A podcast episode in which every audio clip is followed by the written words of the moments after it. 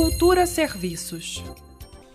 A Escola Brasileira de Choro Rafael Rabelo retoma as atividades neste segundo semestre com novas turmas de aulas virtuais. As inscrições começam dia 13 de julho.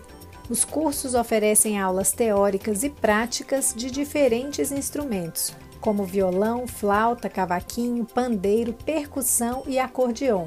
Há também opções de musicalização infantil e canto coral.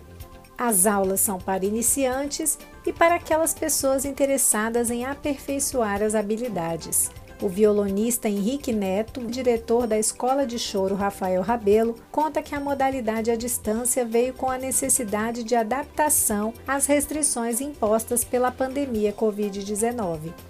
E a gente começou essa modalidade de curso à distância agora com a pandemia.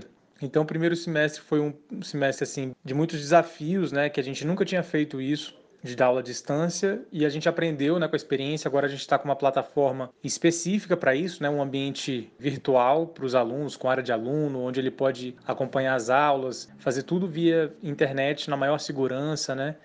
Lembrando que as inscrições para o segundo semestre de aulas na Escola Brasileira de Choro Rafael Rabelo começam na segunda-feira, 13 de julho. As informações sobre horários e valores das mensalidades estão disponíveis no site escoladechoro.com.br. Nita Queiroz para Cultura FM. Cultura FM